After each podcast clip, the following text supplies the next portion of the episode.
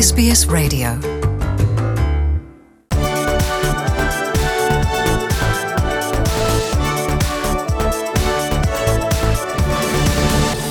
Europa Voice, euh, épisode numéro 11 déjà, et toujours avec moi Nathanaël Bloch. Salut Nathanaël. Salut Christophe. Alors on va tenter de, une nouvelle fois décrypter euh, l'Europe, décrypter euh, bah, ce qui se passe au niveau de l'actualité européenne cette semaine.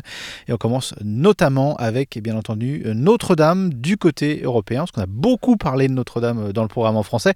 Ah, ce qui va être intéressant, c'est de voir ce bah, les réactions et bah, tout ce qui s'est passé au niveau européen par rapport à Notre-Dame. Oui Christophe, on, évidemment Notre-Dame a fait la une de l'actualité des journaux en France, euh, mais également en, Europe. Et ce qui va nous intéresser là de voir, c'est comment les dirigeants européens ont réagi euh, à l'incendie à Notre-Dame. Alors, je vous ai juste piqué quelques citations euh, de dirigeants européens. On va commencer par la chancelière allemande via l'intermédiaire de son porte-parole qui a déclaré que c'est un symbole de la France et de notre culture européenne.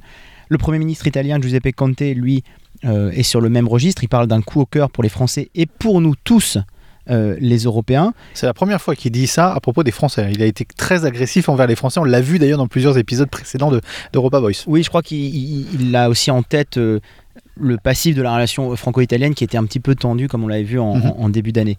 Theresa May dans le texte, elle qui dit My thoughts are with the people of France tonight and with the emergency services who are fighting the terrible blaze at Notre Dame Cathedral.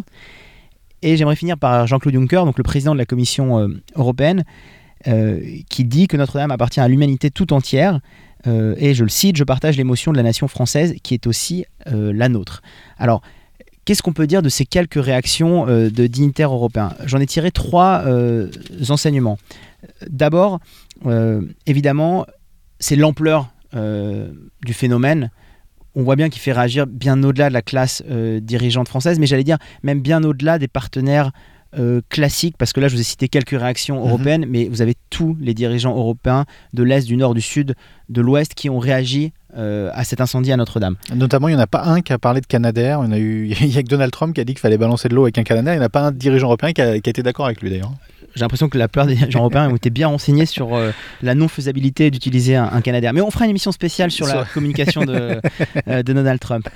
Euh, le, deuxième élément que, je trouvais intéressant, que je voulais partager avec vous, euh, c'est véritablement l'identification qui a été faite de Notre-Dame euh, à l'histoire et au patrimoine français, mais aussi à l'histoire et au patrimoine européen. Mhm. C'est assez intéressant que les dignitaires européens ne se contentent pas seulement bah, de déclarer qu'ils sont tristes pour la France, pour son histoire et son patrimoine, mais ils lient clairement et directement Notre-Dame au patrimoine et à la culture européenne. Et peut-être un dernier élément tout aussi intéressant, c'est de voir finalement c'est dans l'Europe occidentale assez euh, laïcisée euh, qu'on a vu peu de réactions institutionnelles sur Notre-Dame, patrimoine euh, religieux, culture chrétienne de l'Europe. Et ce qui est intéressant, c'est qu'il faut aller chercher du côté de l'Europe de l'Est, mhm. donc là où la religion a un poids plus important, notamment au sein de l'appareil politique, dans les relations entre la société civile et le pouvoir politique, qu'on voit des réactions véritablement de dignitaires européens sur Notre-Dame euh, éléments euh, religieux, culturels religieux et patrimoine religieux de l'Europe. Pays comme la Pologne, par exemple. Pays comme la Pologne. Vous avez par exemple le Premier ministre polonais Mateusz Morawiecki qui déclare c'est un drame énorme pour l'Église et pour l'histoire européenne. Et vous avez une réaction, j'allais dire, similaire, par exemple, du, Premier ministre bulgare. Donc c'est intéressant de voir que même sur Notre-Dame, eh ben, on peut flécher quelques différences au sein du bloc non monolithique de l'Europe. Absolument. Allez, euh, autre sujet, euh, on l'a vu aussi dans le programme, euh, d'ailleurs la conférence de presse est, disponible en intégralité sur notre site internet. Emmanuel Macron, hier, s'est exercé à parler à la presse. C'est pas souvent qu'il fait, en tout cas à ce niveau-là, c'est peut-être même la première fois sur ce volume, une conférence de presse qui a duré très longtemps, presque deux heures, je crois, voire même un petit peu plus que deux heures, avec des questions directes et des réponses plus ou moins directes également. Qu'est-ce qu'on a pu en tirer justement de cette conférence de presse d'Emmanuel Macron? D'un point de vue européen, encore une fois. Alors oui, alors nous on va, s'intéresser vraiment à ce qu'on a, on a dit euh, du, point de vue européen. Juste peut-être quelques éléments de contexte pour nos, pour nos auditeurs euh, euh, d'SBS. cette conférence de presse, elle a eu lieu après, ou c'est pas encore fini, mais après cinq mois d'action des Gilets jaunes, après trois mois de grands débats national, à un mois des élections européennes, et après le report d'environ une semaine, dix jours, à la suite de l'incendie à Notre-Dame. Mmh. Donc, un contexte, j'allais dire, assez chargé et Emmanuel Macron attendu au tournant. Donc ça, c'est les éléments de contexte. Sur l'Europe, euh, disons-le très clairement, la conférence de presse n'était pas, ou en tout cas les, journalistes présents, puisqu'il y avait 300 journalistes qui ont été triés sur le volet, euh, n'étaient pas forcément très friands de parler d'Europe. C'était véritablement aussi une conférence pour désamorcer euh, la crise sociale en France. Mais en tout cas, on a vu quelques axes de développement d'Emmanuel Macron assez intéressants sur l'Europe. Le premier axe, c'est véritablement, j'allais dire, quelque chose d'assez classique, Emmanuel Macron a rappelé que euh, la politique européenne ne doit pas être vue comme une politique subie euh, par les Français. Donc là, il, reprend un petit peu le wording et les éléments de langage de dire que Bruxelles euh, ne doit pas dicter sa politique et sa loi aux Français. Une fois qu'on a dit ça, on a eu trois, quatre grands dossiers européens traités par Emmanuel Macron. Le premier, c'est sur la politique migratoire. Et Emmanuel Macron a dit qu'il faut véritablement une reprise en main de la politique migratoire au niveau français euh, et européen. Il a reparlé euh, du droit d'asile euh, qu'il aimerait voir refondé et commun. Et il a et c'est assez intéressant, parler à la fois de, responsabilité, mais une responsabilité qui va avec la solidarité. Mhm. Et là, ce qui est intéressant, Christophe, pour nous aussi, c'est de, voir que même dans, quand il traite de l'Europe, on retrouve la dialectique macronienne du en même temps. C'est-à-dire, il faut pas seulement de la solidarité européenne, il faut de la responsabilité. Il faut pas seulement de la responsabilité pour prendre en charge les migrants qui arrivent à nos côtes, mais il faut de la solidarité. Donc, cette question du droit d'asile, c'est une annonce assez vague générale. On va voir euh, ce que ça va donner. Le deuxième euh, axe euh, qui a été un peu plus développé, c'est celui du, climat et de la lutte contre le, réchauffement climatique. Il a utilisé une formule qui est assez intéressante. Il a dit c'est une ambition européenne de la France. Qu'est-ce que ça veut dire? Ça veut dire que Emmanuel Macron est conscient, et il le partage, mais ça il le fait depuis très longtemps, qu'on ne peut pas agir sur le climat, mais de la même manière qu'on ne peut pas agir non plus sur la politique migratoire, seulement de notre côté en France. C'est-à-dire qu'il faut une harmonisation mhm. euh, des politiques euh, euh, européennes. Et Emmanuel Macron a répété qu'il avait véritablement la volonté de défendre sa vision de la lutte contre le réchauffement climatique au niveau européen. On a eu les, les classiques, j'allais dire les poncifs sur la taxe carbone, etc pareil, pour l'instant, on est au niveau des annonces. On va voir ce que concrètement ça, ça, va, ça va donner en termes d'initiatives politiques. Et peut-être un, dernier point, mais qui nous intéresse nous euh, grandement, c'est sur le couple franco-allemand et le mhm. Brexit. Dont, dont, nous avons parlé euh, longuement euh, dernièrement. Hein. Exactement, puisqu'on a, on, avait rappelé finalement que le couple franco-allemand Macron-Merkel n'était pas forcément le couple le plus bromance de ces dernières mhm. années. il était peut-être un peu moins que le Sarkozy-Merkel ou que le Hollande-Merkel. Bon, d'abord, il a filé la métaphore du couple dans, le, dans sa relation avec Angela Merkel en disant qu'un couple, il y avait des hauts et des bas. Donc, rien de très intéressant de ce point de vue-là. Il a parlé de deux désaccords majeurs entre euh, l'Allemagne et la France. Le premier, c'est sur euh, les accords commerciaux avec euh, les États-Unis, puisque Emmanuel Macron, contrairement à Angela Merkel, ne voulait pas de renégociation des accords commerciaux. Mhm. ça, c'est la première chose, contrairement aux Allemands. Et nous, ce qui nous intéresse un peu plus, c'est sur le Brexit.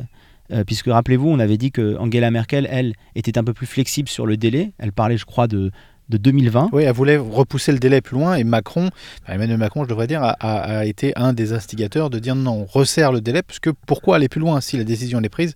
La décision est prise. Oui, la décision est prise et en plus, il avait euh, poussé pour la décision, la date euh, butoir du 31 octobre, puisque c'était quelques jours avant l'installation de la nouvelle Commission européenne. Mhm. Euh, donc voilà, voilà ce qu'Emmanuel Macron a, j'allais dire, cité en tant qu'exemple à la fois sur ses désaccords avec l'Allemagne et sur le Brexit. Donc euh, en deux mots, oui, quelques initiatives européennes, quelques rappels des désaccords avec l'Allemagne, mais il faudra certainement attendre peut-être un point presse à l'issue des élections européennes pour voir véritablement plus en profondeur quelles vont être les grandes orientations du gouvernement et du président Macron sur l'Europe. D'accord, allez, ça fait un lien euh, avec, euh, avec ce dont on va parler maintenant. Euh, le Brexit, bien entendu, il s'est passé quand même quelques, quelques petites annonces, quelques, quelques petits faits. Déjà, la campagne européenne des élections européennes, bah, mine de rien, elle a commencé en Grande-Bretagne. Il y a la création de plusieurs nouveaux partis, l'éclatement plus ou moins de, de, la scène politique traditionnelle britannique. C'est ce qu'on attendait et c'est ce qui est en train de se passer avec les élections européennes. Cette semaine, effectivement, a été lancée la, campagne des européennes. Euh, Alors, pas en grande pompe. Hein. Non, pas en grande pompe, mais, c'est quand même assez, euh, j'allais dire, sarcastique de, se dire que la campagne des européennes a été lancée euh, là, à un mois du scrutin. Parce que, un, c'est très tard pour lancer une campagne mhm. de cette ampleur-là. On lance une campagne, notamment, enfin, on prend un délai un peu plus long qu'un mois. Donc, en même temps, ça fait tard. Et en même temps, c'est assez ubuesque de lancer une campagne. Tout en sachant que ces gens élus ne, siégeront probablement pas au Parlement européen. À mon avis, complètement à vue là. Mhm. on, navigue à vue, mais, mais au vu des dernières décisions et au vu des derniers rebondissements de l'affaire du Brexit, le Royaume-Uni était dans l'impossibilité de ne pas lancer une campagne européenne. Et j'allais dire, de toute façon, cette semaine, ces deux partis euh, qui critiquent véritablement euh, la, position de, Theresa May et qui, veulent sa tête, qui ont lancé, eux pas en grande pompe, mais qui ont lancé véritablement leur campagne européenne.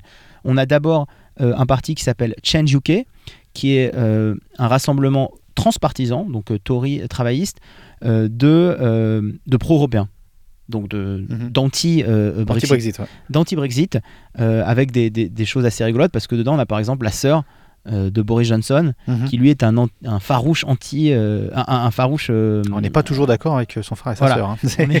on n'est on est pas, on n'est pas toujours, on n'est pas toujours d'accord. Mais donc vous avez ce parti qui a, qui a lancé sa campagne et en, j'allais dire en, miroir, vous avez aussi Nigel Farage, qui a lui lancé un, un, parti dont le nom est assez éloquent, qui s'appelle Brexit Party. Mhm. Euh, le message est clair. Hein. Le, message est Lui, il a un message, une idée, une opinion, euh, c'est le, le, Brexit. Ah oui, c'est ça. Et, surtout, il le, il le, fait dans des, dire, dans des bonnes euh, conditions, puisqu'il est pour l'instant crédité d'environ 25% des intentions de vote. Il arrive en tête des sondages qui sont, faits, qui sont faits au, Royaume-Uni. Donc, c'est au niveau de la République en marche en France. Hein. Oui, c'est tout à fait. C'est au niveau de, gagner les élections ou de ne pas gagner les élections européennes. Hein. Ah oui, c'est euh, aujourd'hui on est à peu près à ces chiffres-là euh, sur la République en marche et enfin sur la liste Renaissance et sur euh, le Rassemblement national. Donc effectivement, c'est un, un, score extrêmement élevé et c'est c'est finalement assez étrange de voir que ce ne sont ni les travaillistes ni le gouvernement euh, conservateur qui font même l'actualité, le tempo politique par rapport aux élections européennes. Donc ça, c'est le... D'où, d'où, d'où implosion du potentiel du, schéma politique britannique, en tout cas sur ces élections-là. Ah, mais le Brexit a, je, me tente à filer la métaphore, a le même effet euh, sur la politique interne britannique que euh, Macron euh, et, la, et, En Marche avait eu euh, au moment des élections présidentielles sur l'échiquier politique. C'est quel que soit, et on ne peut pas lire dans une boule de cristal, euh, mhm. et c'est même vrai, c'est encore plus vrai peut-être pour le Brexit, mais quelle que soit l'issue de cette saga-là, l'échiquier politique britannique ne sera plus le. Il y aura un avant et un après Brexit. Il y aura un avant et un après Brexit. On a vu aussi quelque chose cette semaine qui était assez intéressant, c'est que Theresa May, et ça avait entraîné une fuite euh, de nombreux membres conservateurs qui lui reprochaient de rentrer en négociation avec Jérémy euh, Corbyn euh, en vue d'un nouvel accord. Donc Theresa May pensait faire un, pas de plus pour sauver sa tête en se rapprochant de Corbyn. Et Jérémy Corbyn a déclaré cette semaine que pour l'instant les négociations, si on peut appeler ça des négociations, mhm. sont gelées parce que Theresa May campait sur ses positions. Donc Theresa May, elle est entre deux feux euh, desquels elle n'arrive pas à se sortir. À la fois euh, les conservateurs qui lui reprochent de ne pas respecter d'une certaine façon, pour une partie, euh, la décision du peuple, pour d'autres de ne pas être assez pro-européenne, et donc ceux-là sont partis pour Change UK. Et de l'autre côté, l'autre feu, c'est les travaillistes sur qui elle pensait s'appuyer pour trouver une issue de sortie qui finalement, par l'intermédiaire de la voie pas très rationnelle. Hein, la position de Jeremy Corbyn, elle est compliquée à expliquer. Mhm. Disent, pour l'instant, les, les disent bah non, euh, Theresa May, vous campez sur vos positions, impossible de négocier quoi que ce soit. Alors, quelques éditoriaux qu'on a d'ailleurs, vous et moi, échangés euh, au cours de la semaine. Euh, d'ailleurs, un très bon éditorial dans, le Guardian qui parle justement du, fait que bah, tout ce qui s'est passé récemment, ça veut dire qu'il n'y aura pas, il y aura pas il y a, la possibilité d'un soft Brexit, d'une sortie en douceur, s'en va de plus en plus et que ce sera forcément soit l'un ou l'autre, on va avoir du mal de trouver un juste milieu, un Brexit dur ou alors pas de Brexit du tout. Oui, Christophe, faites notamment référence à, une opinion de Martin Kettle dans, le Guardian. Euh, effectivement, euh, c'est une position qui est assez intéressante et, je crois assez vraie. C'est que là, on ira soit vers un extrême, euh, soit vers l'autre. Mais que le soft Brexit, au vu des nombreuses négociations déjà entamées, des tractations, etc., qui n'ont pas abouti, qui ne semblent pas aboutir, on s'oriente effectivement vers euh, une solution extrême, donc un, un, no Brexit ou euh, une révocation complète de, de, l'exercice et le Royaume-Uni ne sortirait pas de, l'Europe. Il ne sortirait pas de l'Europe. Donc on, on, effectivement, mais, c'est d'ailleurs ce qui semble se, dessiner là, puisque là, on a encore un mois, enfin les Britanniques ont encore un mois avant de trouver une solution, et on a l'impression que plus ça va avancer, plus il y aura aussi la contrainte de l'Europe et de l'élection de députés européens qui vont faire que la marge de manœuvre de Theresa May, elle sera de plus en plus réduite, ce qui Mhm. va sûrement la pousser vers justement une de ces deux solutions euh, extrêmes. D'accord, et, et un dernier point, euh, Michel Barnier, qui est le négociateur en chef euh, pour, pour tout ce qui est Brexit du point de vue européen, donc c'est la personne à qui le Royaume-Uni parle, a, a dit cette semaine qu'il avait peur. En gros, de, de la montée justement de Nigel Farage et son, parti, le Brexit Party, et à quel point il pourrait fédérer des opinions négatives au sein même euh, du Parlement européen, même s'il n'y est pas, euh, n'y siège pas. Votre opinion là-dessus Est-ce que, est que Nigel Farage est dans, une, dans une, euh, une optique de, bah, de laisser quelques mines avant de, avant, avant, avant de partir, de s'assurer que l'Europe est aussi diminuée dans une relation avec la Grande-Bretagne qui est également, elle, est diminuée au sortir de tout ça? Je crois qu'il y a deux éléments qui sont intéressants dans, dans ce que vous dites. C'est d'abord, quand on parle de Michel Barnier, c'est une voix qui est véritablement respectée en Europe, euh, non seulement sur son, par rapport à son travail sur le Brexit, et aussi on en avait parlé lors d'une de nos dernières émissions, parce qu'il est l'un des candidats potentiels français à la présidence de la Commission européenne. Mhm. Donc son avis, euh, c'est pas l'avis d'un un éditorialiste lambda ou d'un politique lambda, c'est un avis qui est respecté. Donc ces craintes, elles doivent être prises en considération. Et deuxièmement, c'est le comportement à la fois assez irrationnel de euh, Nigel Farage, mais aussi le comportement assez opportuniste. hein. Quand on est capable de, euh, de lancer une liste qui est simple pour les élections européennes, qui est axée, dont le nom est axé sur le Brexit, je crois véritablement que ça veut dire qu'il a effectivement certainement des intentions de dynamiter de l'intérieur, ou en tout cas à peu de considération pour ce qu'il va laisser après, une fois, selon ses voeux, euh, une fois qu'il n'est plus au sein euh, des institutions européennes. Donc effectivement, euh, elles sont tout à fait euh, justifiées, les, craintes de Michel Barnier, mais elles sont aussi justifiées par rapport à d'autres pays qui pourraient, eux, avoir l'intention soit, soit de quitter l'Union européenne, soit de quitter le Royaume-Uni. Mhm. Et Comme l'Écosse d'ailleurs, merci de me lancer la, pierre, mais c'est vrai que la Première ministre écossaise a aussi fait des velléités en disant bon bah nous euh, on veut en fait partir du Royaume-Uni et, et renforcer notre position en tant que pays européen euh, ce qui a été brossé du- de la main euh, par le gouvernement britannique avec une réponse de la première ministre écossaise en disant de toute façon j'en ai rien à gros à faire de la de, de votre opinion le gouvernement sera plus là en 2021 Oui, le, la les- situation se tend oui parce que, encore une fois, ça va laisser des, des- des traces, ça va laisser des conséquences. Donc, même s'il ne se passera rien avec l'Écosse, le simple fait que des nouveaux des velléités indépendantistes de, séparation d'avec le Royaume-Uni fait que euh, ça va avoir un, impact euh, au, sein de, l'Union européenne. Il y avait eu un référendum en 2014 où 55% des Écossais avaient, rejeté euh, l'idée de, quitter le Royaume-Uni, mais la, première ministre écossaise, Sturgeon, a, dit effectivement que son gouvernement voulait donner aux citoyens un choix entre le Brexit et un avenir pour l'Écosse en tant que nation indépendante européenne. Donc clairement, elle, ne veut pas subir, euh, elle ne veut pas avoir l'impression euh, d'être euh, la seconde bombe dans une bombe à fragmentation lancée par le Royaume-Uni en Europe, et donc c'est pour ça qu'elle pousse ses pions pour faire de l'Écosse une nation indépendante qui pourrait rester, en fait, ce serait le premier cas, dans l'Union européenne ou réintégrer l'Union européenne d'une façon ou d'une autre. ou réintégrer l'Union européenne d'une façon ou d'une autre. Et là se pose euh, énormément de questions sur les modalités euh, légales, politiques. Est-ce qu'il faut refaire euh, tout le processus euh, d'adhésion ou pas Mais en tout cas, oui, ça Mais à laisse. quel, à quel point c'est un casse-tête pour les, pour les Écossais? Parce que les Écossais sont un- dans un processus où, de facto, parce qu'ils font partie du Royaume-Uni, ils sont en train de, de déseuropénéiser leur législation, leurs institutions. Ils sont, ils sont vraiment en train de retirer l'Europe de facto de, de leur, de leur ADN. Euh, mais il faudra euh, réintégrer une nouvelle fois ça si jamais le, le processus euh, arrive à son terme pour, le, pour les Écossais. Je sais que ça va pas faire plaisir à, à- à nos amis britanniques de tout amalgamer, mais la question c'est un petit peu quelle Écosse veut être la nouvelle Irlande dans le cadre d'une sortie du Royaume-Uni de l'Europe. Affaire à suivre. Voilà. Merci Nathanaël. Merci Christophe.